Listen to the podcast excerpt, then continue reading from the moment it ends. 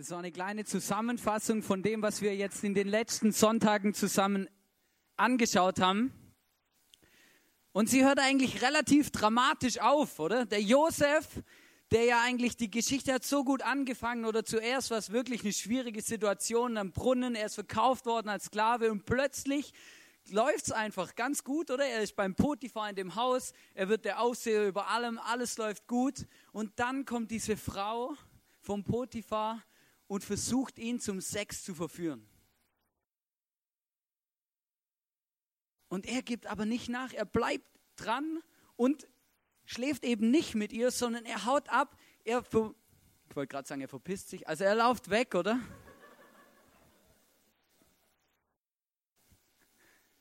Entschuldigung.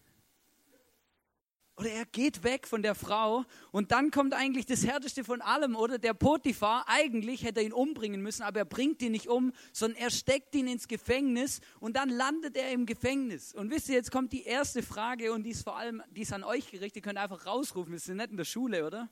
Was hat Josef falsch gemacht? Richtig. Warum landet er im Gefängnis? Er hat nichts falsch gemacht, er hat eigentlich alles richtig gemacht und dann landet er im Gefängnis und wisst ihr, und das finde ich die beeindruckendste Szene überhaupt in dem Film, wie er am Schluss da durch die Gitter durchschreit und sagt und schreit Gott, warum hast du das zugelassen? Warum bin ich hier? Und ich glaube, das ist eine berechtigte Frage. Und ich glaube, dass wir oft in unserem Leben auch solche Situationen und solche Sachen in unserem Leben erleben, dass wir genau diese Frage auch stellen, dass wir auch in solchen beschissenen Situationen sind und dann schreien, Gott, warum bin ich hier? Kennst du das, so Situationen oder Belastungen, wo du drinne steckst und du kannst nichts dafür? Du hast nichts falsch gemacht. Oder das sind keine Konsequenzen von einem Fehler, wo du gemacht hast sondern du bist einfach in einer Scheißsituation und du kannst nichts dafür. Und ich glaube, dass es immer wieder solche Situationen in unserem Leben gibt. Und ich bin überzeugt davon, dass Gott sie benutzt und gebraucht, um etwas in unserem Leben zu tun. Gott benutzt auch solche Situationen in unserem Leben, damit wir von unserem Traum in unsere Bestimmung kommen. Ich habe euch auch nachher noch ein paar Beispiele mitgebracht aus der, aus der Bibel, wie er das immer wieder mit Menschen macht, dass sie irgendwelche Situationen kommen, wo schwierig sind und Belastungen ausgesetzt. Und wir wollen uns heute zusammen anschauen, warum.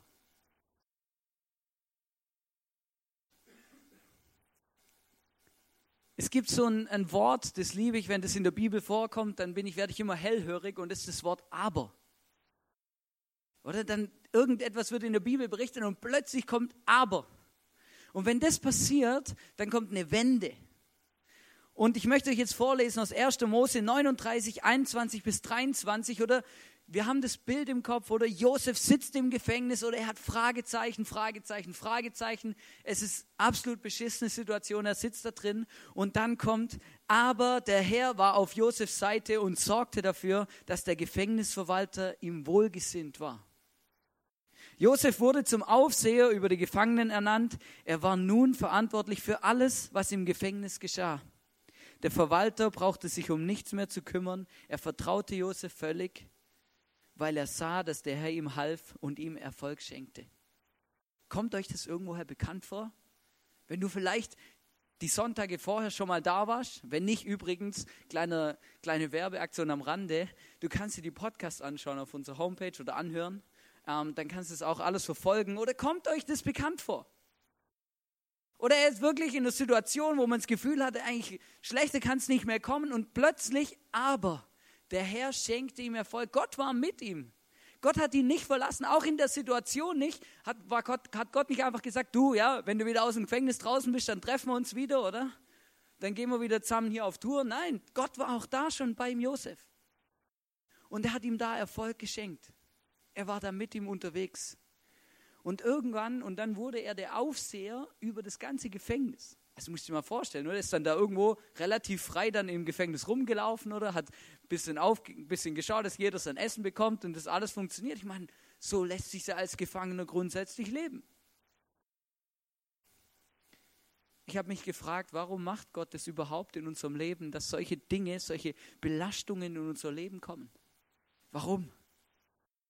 Warum macht Gott das? Warum lässt er das zu? Ich glaube, Gott hat ein großes Ziel in unserem Leben, mit jedem von uns. Er möchte, dass wir ihm kompromisslos vertrauen. Gott möchte, dass wir ihm kompromisslos vertrauen. Er möchte, dass unser Leben eine Hannes AG wird. Ja, wo ich zwar der CEO bin, aber nicht der Besitzer. Der Besitzer ist Gott. Oder Gott ist der, der, der mit dem ich gehöre, dem mein Leben gehört und ich bespreche auch Sachen mit Gott, die mein Leben betreffen, die meine Ressourcen betreffen, weil ich Gott vertraue, weil ich glaube, dass er mich geschaffen hat und er der Schöpfer von meinem Leben ist und er einfach der Chef von meinem Leben ist. Bei mir ist es auch so. Also ich versuche zumindest mein Bestes da drin. Und ich glaube, das ist wirklich das Größte, was Gott erreichen möchte, dass wir ihm einfach vertrauen. Dass wir uns nicht darauf verlassen, wie viel Geld auf unserem Konto ist oder wie es in unseren Beziehungen aussieht oder wie gut unser Networking funktioniert, oder? Du musst nur die richtigen Vitamine haben, dann kannst du ja alles schaffen, oder? Ich glaube, am Schluss möchte Gott, dass wir uns auf ihn verlassen und ihm vertrauen. Und genau das erlebt Josef hier in dieser Situation. Gottes Ziel ist es, dass wir in unserem Leben wachsen, damit wir weiterkommen, dass wir unser Next Step finden, dass wir in unserem Charakter uns entwickeln. Dass wir nicht einfach stehen bleiben oder im Kreis laufen, sondern uns weiterentwickeln in unserem Charakter. Und das, was der Josef hier erlebt und durchmacht, das ist so eine Charakterschule. Das werden wir auch später noch zusammen anschauen.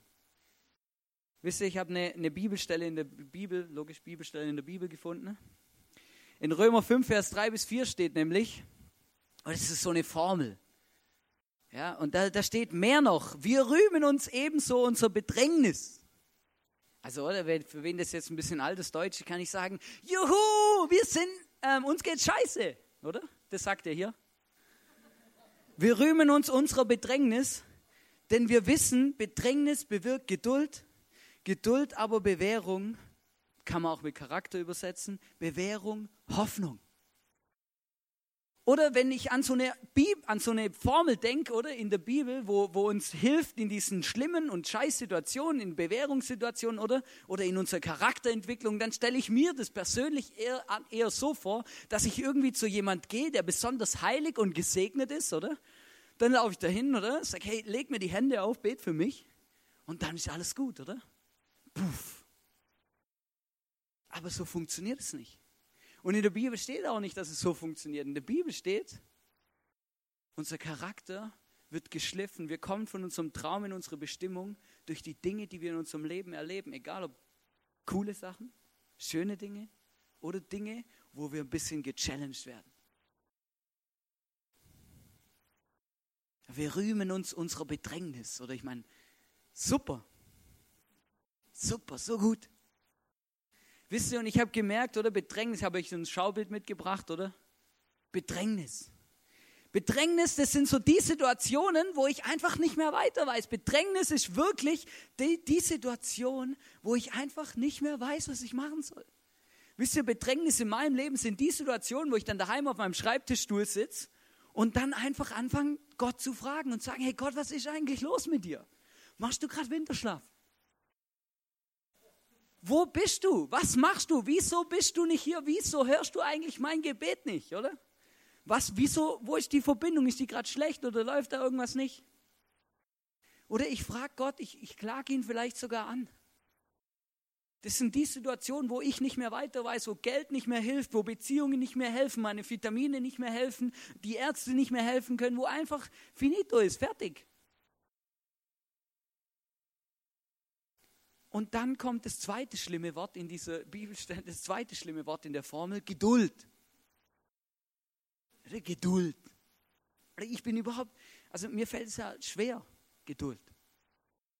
Weil in unserer Gesellschaft ist es so was ganz Typisches bei uns, oder? Lieber heute als morgen und lieber gestern als heute, oder? So schnell es geht, ich will auf keinen Fall auf irgendwas warten.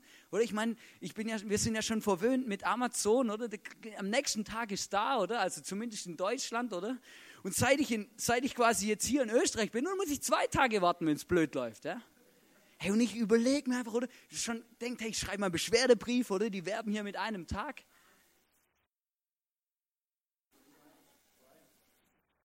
Ja, eben, wenn man halt Prime-Mitglied ist, oder? Aber wisst ihr, was ich meine? Das sind so Geschichten, oder? Und dann solche Superhelden, oder? Bestelle ich was in Lindau, ja? Dann schicken sie es nach Linz, oder? Und von Linz nach Vorarlberg, wo ich mir einfach denke, hey, was läuft bei euch? Aber logisch, halt in ihr System. Aber oder, und ich frage mich dann in den Situationen, oder jetzt nicht bei Amazon, sondern in denen, wo ich Bedrängnis erlebe, oder? Frage ich mich, hey Gott, wieso muss ich so lange warten? Was läuft denn hier eigentlich? Was ist eigentlich das Problem? Oder Geduld. Oder bei Geduld, da, da, da stelle ich mir manchmal vor, oder? Hey, oder wir müssen nicht das Gefühl haben, Gott sitzt im Himmel und chillt sich da einen ab, oder? Hey Mann, bleib mal locker, hey. Verstehst? Geduld, oder? Und dann geht es weiter, oder? Bewährung, Charakter. Und das ist genau das, was ich vorher schon gesagt habe. Charakter bedeutet, ich vertraue Gott. Charakter bedeutet, ich vertraue Gott, ich mache ihn zum Chef in meinem Leben und sage, hey Gott, egal was in meinem Leben passiert, nicht, ich vertraue nicht auf mein Konto, auf meine Versicherungen, auf mein Networking, auf meine Vitamine, sondern auf dich.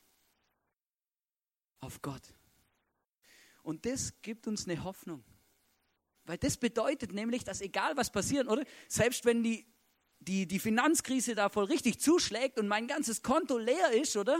Habe ich eine Hoffnung. Selbst wenn alle Versicherungsmakler irgendwie auf einen Tag hops gehen, oder? Oder alle Versicherungen pleite gehen, habe ich eine Hoffnung. Selbst wenn, wo man auch immer noch Hoffnungen drauf setzen kann, aber genau das bedeutet es, weil ich vertraue Gott. Und Gott ist der Chef von meinem Leben und deswegen habe ich eine Hoffnung, egal, ob wenn alles andere kaputt geht.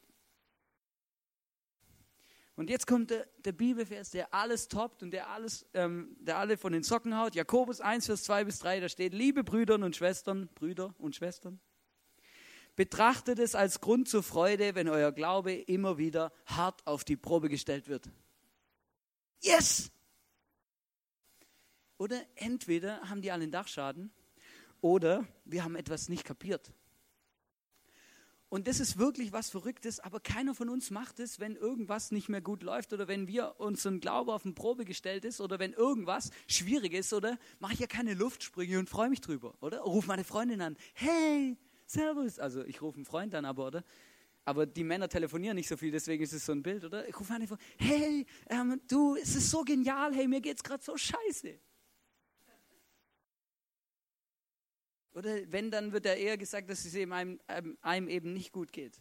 Und wisst ihr, und genau das passiert. Und ich glaube, dass wir eben genau solche Bedrängnissituationen auch haben in unserem Leben und dass die immer wieder kommen. Und jetzt kommt das Verrückte, wenn wir das, diese Geschichte von dem Josef im Gefängnis, wenn wir das in der Bibel lesen, dann liest man das manchmal so. Das sind ein paar, paar Sätze, oder? Denkt man, ja, paar, oder? So schlimm wird das schon nicht gewesen sein. Aber ich habe gemerkt und ich habe mich, hab mich mal gefragt, hey, wie lange war der eigentlich da? Der war 13 Jahre im Gefängnis. 13 Jahre. Ich kann, euch, ich kann euch von Glück sagen, ich kann euch sagen, ich habe noch keine Bedrängnis erlebt, die 13 Jahre ging. Noch keine. Ich habe noch keine Situation in meinem Leben gehabt, wo ich 13 Jahre lang Geduld haben musste, bis Gott endlich mal was macht. 13 Jahre. Es gibt noch ein paar Männer, die toppen das in der Bibel. Oder Abraham zum Beispiel. Gott hat ihm versprochen, dass er ein Kind bekommt oder einen Sohn, der quasi sein Erbe weiterführt, obwohl er ähm, bis 99 keinen bekommen hat. Also der war unfruchtbar oder seine Frau, einer von beiden halt. Und auf jeden Fall, nachdem Gott ihm versprochen hat, ich schenke dir einen Sohn, hat er 25 Jahre gewartet. Gewartet. Mose, nicht 25, Mose hat 40 gewartet. 40 hat er Schafe gehütet und Ziegen gehütet. Oder? Das war die Vorbereitung, um Menschen zu hüten. 40 Jahre. 40 Jahre. Und jetzt kommt eine schlechte Nachricht. Vielleicht hat der ein oder andere von euch die Geschichte schon mal gelesen, nur dieses Volk Israel, oder die sind ja mit dem Mose aus Ägypten raus eben nach dem Josef und so, das hängt ja alles ein bisschen zusammen, sind sie aus Ägypten raus, weil Gott ihnen versprochen hat, ich gebe euch ein anderes Land, wo ihr eure Heimat findet, wo ihr zu Hause seid. Und dann ziehen sie los und wisst ihr, wie lange die durch die Wüste gewandert sind? 40 Jahre. Liegt aber nicht daran, dass sie zu langsam waren oder der Weg zu weit war. Nein, liegt einfach nur daran, dass sie immer wieder nicht das gemacht haben, was Gott gesagt hat. Die sind ständig im Kreis gelaufen. Die ganze Zeit. Oder das war keine Wüstenwanderung, sondern das war eine Wüstenkreiswanderung, oder? Die ganze Zeit. Und wisst ihr, was das Problem war? Sie haben eben diese Dinge nicht gemacht, die Gott gesagt hat. Gott hat gesagt, hey, vertraut mir, glaubt mir, oder? Was haben sie gemacht, oder? Einen Tag vertraut und dann, äh, wieso versorgt uns Gott nicht? Oder sie haben rebelliert, oder? Und ihr Charakter war alles andere als dieses, diese Hannes AG, oder? Gott ist der Chef und Gott passt auf mich auf und ich vertraue Gott. Oder in dem Moment, wo sie Gott wie das Gefühl hatten, er ist nimmer da, haben sie sich aufgelehnt und den Josef, äh, den Josef, den Mose wollten sie ja schon dann hier um die Ecke und was auch nicht was, oder? Aber das Problem war, sie haben einfach nicht an ihrem Charakter gearbeitet, es ist nichts vorwärts gegangen, deswegen sind sie im Kreis gegangen. Wisst ihr, und das Problem in unserem Leben ist, in den Situationen, wo wir Dinge, die vor unseren Füßen liegen, die vielleicht unangenehm sind oder schwierig sind, oder es ist ein schwieriges Gespräch mit einer Person oder mit einer, in einer Beziehung irgendwas, wenn wir die nicht angehen, anpacken, sondern umschiffen, dann machen wir Kreise und die kommen in unser Leben wieder zurück. Oder wenn du dich aufgrund von irgendwelchen Problemen von deiner Frau trennst, oder? Und dann einfach die nächste heiratest, oder? Dann musst du dich nicht wundern, wenn die gleichen Probleme irgendwann in deiner, in deiner zweiten Ehe wiederkommen. Es gibt so eine Geschichte oder so, äh, ich, ich, das ist jetzt was, wo ich erfinde, einfach damit sich niemand persönlich angesprochen fühlt. Und das passiert auf unterschiedliche Art und Weise. Oder kommt ein Ehepaar, kommt ins ISIF oder in die Kirche, ist ja wurscht. Dann, dann, dann findet Gespräch statt mit dem Pastor oder fragt, hey, Servus, wo kommt ihr denn her? Was, was, macht ihr, was macht ihr in meiner Kirche? Wie seid ihr da? Und so, ja, wir waren eben in einer anderen Kirche. Aber in der anderen Kirche, da war das schwierig, da war so ein anderes Ehepaar oder die haben uns geleitet und das hat einfach nicht mehr funktioniert. Da haben wir gedacht, gehen wir in eine andere Kirche. Ein Jahr später kommt das Ehepaar wieder zu dem Mann oder zum Pastor und sagt, hey, wir gehen leider wieder weg. Hä, wieso denn? Ja, das andere Ehepaar, weiß von der anderen Kirche vom letzten Jahr, oder? Die kommen jetzt auch ins ICF. Weißt du, was ich meine? Der Punkt ist einfach, wenn du Situationen und Konflikte in deinem Leben, wenn du die nicht angehst, sie kommen in deinem Leben immer wieder zurück. So verrückt es klingt, aber es ist wirklich so. Wenn du solche Dinge in deinem Leben hast, dann möchte ich dir wirklich von Herzen empfehlen, geh mal auf den Get Free Day. Bered es mal mit deinem Small Group Leiter. Hey, schau das mal an. Hey, was sind denn eigentlich so tiefere Gründe vielleicht für dieses Ding, wo immer wieder in dein Leben kommt? Immer wieder, oder? Und du denkst dir einfach nur, hey, nein, das gibt es doch gar nicht, dass es jetzt schon wiederkommt.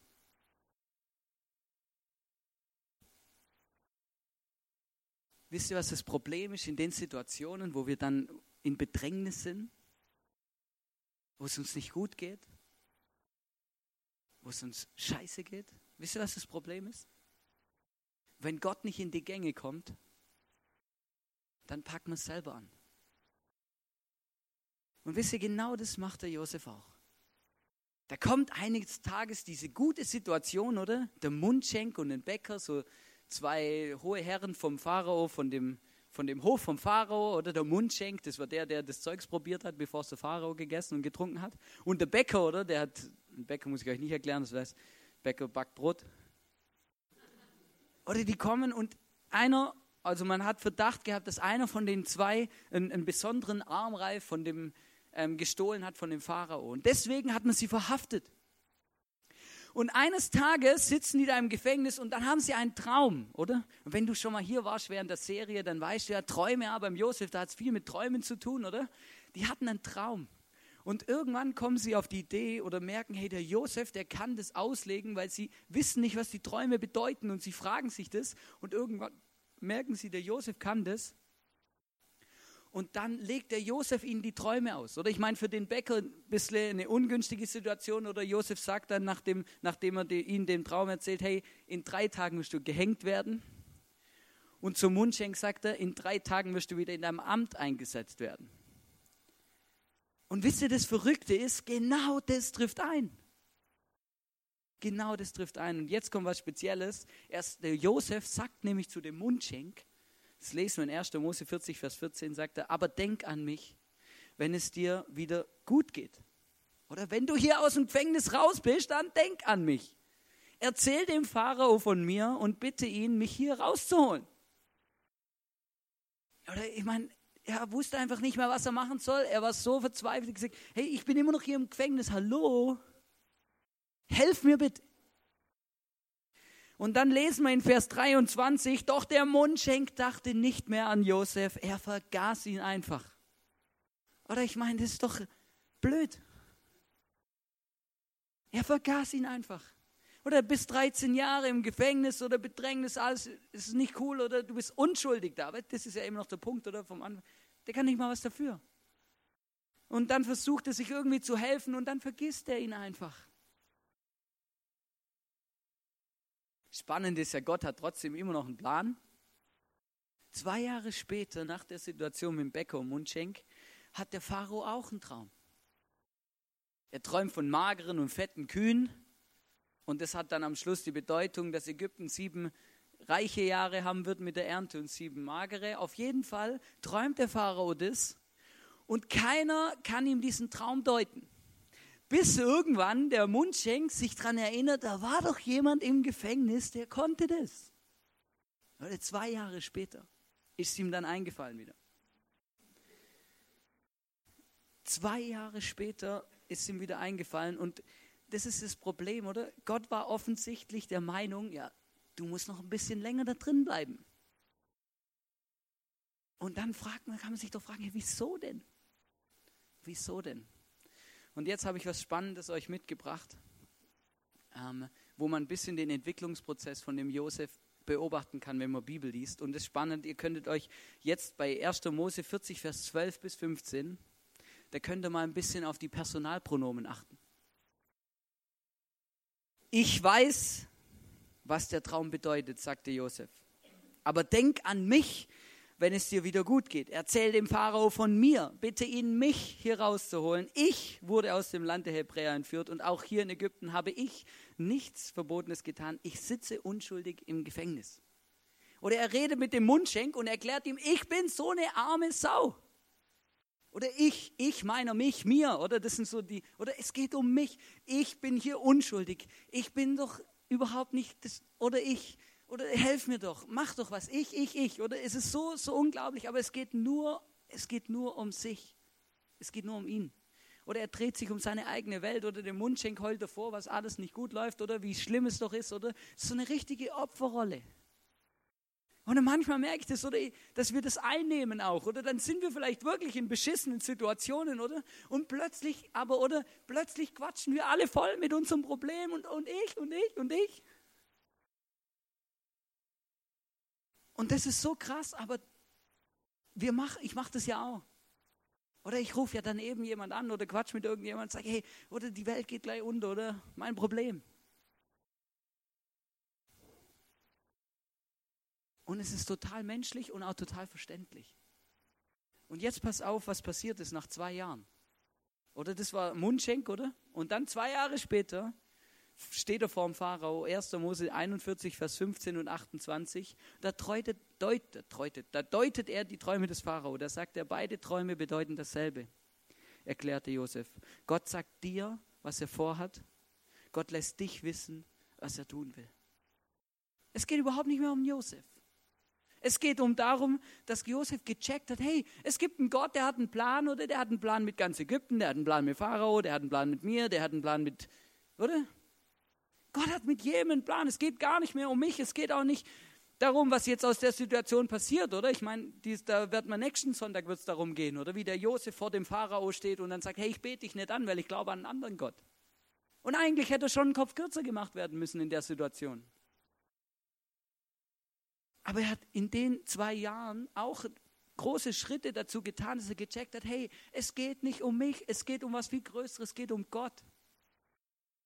Und es, war, es hat seinen Charakter geschliffen. Gott hat an seinem Charakter gearbeitet. Seinen Charakter verändert. Und ich möchte dich heute einfach ermutigen und dir sagen, hey, in den Situationen, wo du in Bedrängnis bist, wo du keinen Bock mehr hast, Geduld auszuhalten, da möchte ich dich einfach ermutigen und dir sagen, hey, bleib dran. Weil Gott hat einen Plan mit deinem Leben. Gott hat einen Plan mit deinem Leben, auch wenn es für dich und für mich manchmal überhaupt gar nicht so aussieht. Aber Gott hat einen Plan mit unserem Leben. Es gibt so oft Situationen, die wir nicht verstehen, die eigentlich dazu dienen, dass was Gutes passiert. In der Bibel steht, alle Dinge dienen denen zum Besten, die Gott lieben. Und das bedeutet alle, nicht nur Auserwählte, alle. Auch Situationen, die mir nicht gefallen, die ich nicht verstehe, wo ich nicht weiß, was ich machen soll. Ich habe euch zum Schluss eine Geschichte mitgebracht von einem Mann in einem russischen Gefängnis. Oder ich weiß nicht, ich weiß nicht, wie ich mir ein russisches Gefängnis vorstellen soll, aber anhand von der Geschichte habe ich ein Bild mitgebracht. Ich weiß nicht, ob das ein russisches Gefängnis ist, aber da kommt ein Stacheldraht vor. Der ist da und der Mann erzählt und sagt und sagt, hey, es ist so eine schlechte Situation, harte Arbeit oder von wegen Wochenende oder sieben Tage Woche, schlechte Bedingungen, ich habe kein Essen und ich muss mir mit vielen Leuten die Zelle teilen oder keine Ahnung, wie die Hygienebedingungen da waren oder es war einfach wirklich nicht cool. Es war scheiße. Ich kann euch leider nicht sagen, wie es sich anfühlt, gefangen zu sein, aber das muss wirklich nicht cool sein. Der war dort in dem Gefängnis, ihm ging es nicht gut, er war ein Kriegsgefangener oder er war sogar noch ein Feind und alles war nicht gut. Und eines Tages sagt er, ich halte es nicht mehr aus in dieser Situation, ich halte es nicht mehr aus. Ich setze dem ein Ende. Er hat beschlossen, ich bringe mich um. Ich bringe mich um. Dann hat er überlegt, wie kann ich das am schnellsten und am, am schmerzfreisten machen? Und dann hat er gemerkt, ja, am besten ist einfach, ich, ich laufe einfach, wenn wir mal draußen sind auf dem, auf dem freien Platz, laufe ich einfach auf den Stacheldraht zu, oder? Dann werde ich nämlich erschossen. Gesagt, getan, macht er das, er läuft, er ist draußen, er läuft auf diesen Stacheldraht zu und plötzlich weht ihm ein Blatt Papier ins Gesicht. Und dann nimmt er das so quasi weg, oder? Schaut drauf. Und dann kommt, sieht er ein Vers und eine Seite aus dem Militärgesangbuch. Und dann liest er auf, dem, auf dieser Seite folgendes. Befiehl dem Herrn deine Wege und was dein Herze kränkt, der allertreusten Pflege des, der den Himmel lenkt, der Wolken, Luft und Winde gibt Wege, Lauf und Bahn, der wird auch Wege finden, da dein Fuß gehen kann. Vielleicht kennt der ein oder andere dieses Lied, diesen Liedvers. Befiehl du deine Wege. Und was dein Herz kränkt, die Situationen, die Bedrängnisse, oder er liest es und in dem Moment, wo er es gelesen hat, schreit er zu Gott. Wenn das wahr ist, dass du Wege hast, dass du Möglichkeiten hast, auch in meiner Situation, dann zeig mir den Weg hier raus und mein Leben gehört dir. Er geht wieder von diesem Zaun zurück, er geht wieder weg. Und einige Zeit später ist er nicht mehr in diesem Gefängnis. Er ist ein freier Mann. Wisst ihr, und er hat sein Versprechen gehalten.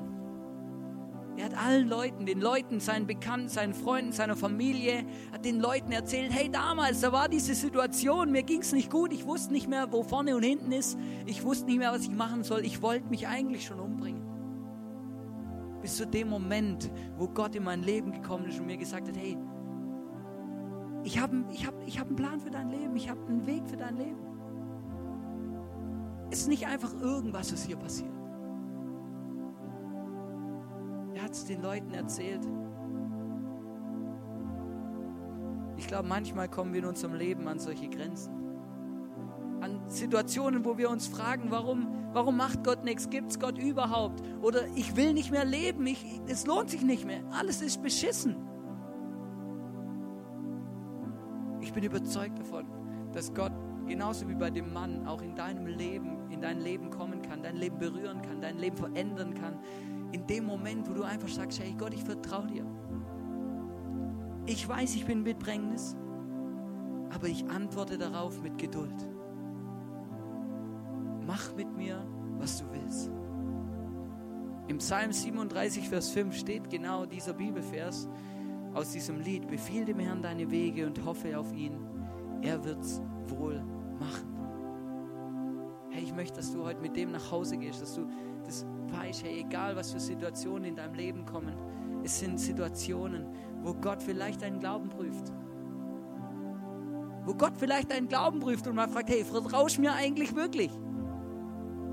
Situationen, wo Gott vielleicht etwas dir aufzeigen will, etwas dir zeigen will, für das du blind warst, weil es einfach immer zu gut gelaufen ist. Situationen, die sich unangenehm anfühlen, die Gott aber benutzt, um uns in unserem Leben einen Schritt näher zu bringen von unserem Traum in unsere Bestimmung. Ich möchte dich ermutigen heute, wenn du keinen Plan hast, wer der Gott ist, und du aber trotzdem genau weißt, von was ich rede, rein menschlich gesehen, von diesen Bedrängnissen und Situationen, wo du nicht mehr weiter weißt, dann, dann möchte ich dich einladen und dir sage, dann nutzt die Chance heute. Gott ist nur ein Gebet von dir entfernt. Du kannst ihm sagen, wie es dir geht. Du kannst ihm sagen, was du brauchst. Du kannst ihm sagen, was deine Bedürfnisse, deine Bedrängnisse sind. Oder mach genau das, was hier steht. Befiehl dem Herrn deine Wege. Zeig ihm, sag ihm, was los, was los ist. Sag ihm, was läuft. Und ich bin überzeugt davon, Gott kann dir heute begegnen. Er möchte dir begegnen. Er möchte dir zeigen, dass er dich liebt. Er möchte dir zeigen, dass er lebt, dass er ein Gott ist, der dich nicht vergessen hat. Du hast jetzt die Möglichkeit, auch während dem Refocus, wegen den nächsten zwei Songs, hast die Möglichkeit, wirklich dich nach Gott auszustrecken, dein Herz aufzumachen und wirklich ganz bewusst mit Gott Sachen zu besprechen, wo du vielleicht noch nie mit ihm besprochen hast. Ihm Sachen abzugeben, Lasten loszuwerden. Gott spricht davon, dass er uns unsere Sünden vergibt. Das sind die Dinge, die uns ein schlechtes Gewissen machen, die Dinge, die uns nicht weitergehen lassen, die Dinge, die uns kaputt machen. Gott möchte sie dir abnehmen. Lass deinen Lastesel heute im ISF gehen, nimm ihn nicht wieder mit nach Hause. Befehle ihm deine Wege an. Er wird's wohl machen. Ich möchte noch beten mit uns. Gott, ich danke dir, dass du da bist. Ich danke dir von ganzem Herzen, dass ich immer wieder Situationen in meinem Leben erlebt habe, wo ich zwar nicht verstanden habe, aber wo du mich weitergebracht hast. Wo du mich wo du mich herausgefordert hast, wo du mir gezeigt hast, was für ein großartiger und genialer Gott du bist. Jesus, ich danke dir, dass du mich liebst, kompromisslos. Ich danke dir, dass du einen guten Plan für mein Leben hast. Ich danke dir, dass es mir gut geht. Ich danke dir, dass ich sein darf, wie ich bin bei dir. Ich danke dir, dass du jedem Einzelnen, der heute Abend da ist, begegnen kannst.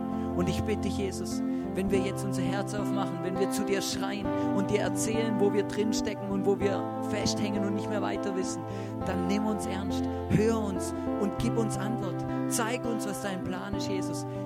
Red zu uns. Ich bitte dich, Jesus, begegne uns in unseren Bedrängnissen. Schenk uns Geduld, schenk uns Ausharren, schenk uns Hilfe.